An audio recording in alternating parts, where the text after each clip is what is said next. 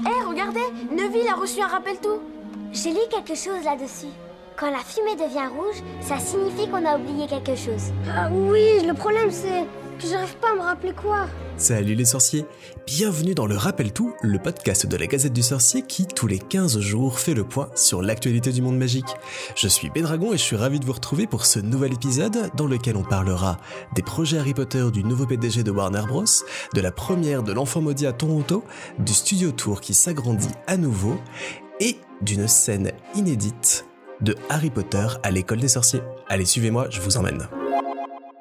Warner Bros, qui a produit et détient les droits des licences Harry Potter et Animaux Fantastiques, vient de fusionner avec la marque Discovery.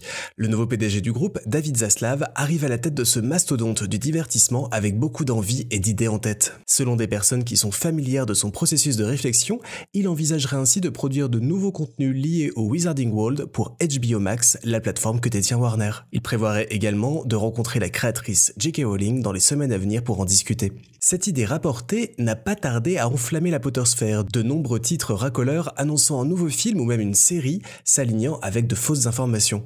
Faites donc bien attention à ce que vous lisez, il n'y a aucun projet concret lancé autour du Wizarding World actuellement, affaire à suivre donc. Bonne nouvelle pour nos amis canadiens et celles et ceux d'entre vous qui comptent s'y rendre dans les prochaines semaines et mois, la première de Harry Potter et l'enfant maudit, initialement prévue le 23 octobre 2020, aura enfin lieu le 31 mai prochain au Edmirville Theatre de Toronto. La pièce affiche quasiment complet jusqu'à fin juillet et on souhaite longue vie et merde aux équipes et à la troupe. Notez bien si vous allez la voir que l'enfant maudit proposé à Toronto est en une seule partie au lieu des deux proposés dans les versions européennes du spectacle. On vous explique tous les changements que ça implique dans les colonnes de la Gazette. Le studio tour de Livesden vient d'annoncer la fin des travaux autour du 4 Private Drive et sa réouverture au public.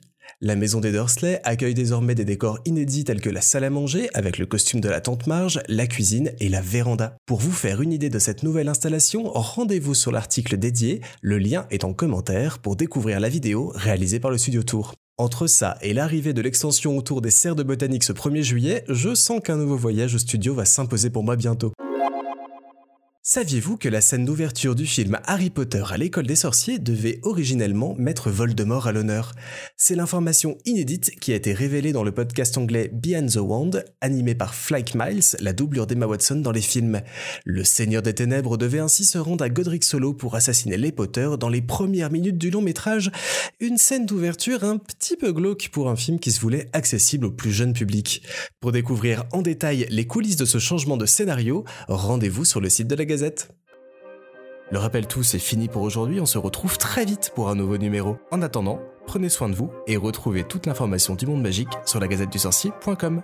Retrouvez le rappel tout tous les 15 jours en podcast et une fois par mois en vidéo sur la chaîne YouTube de la Gazette du Sorcier. À très vite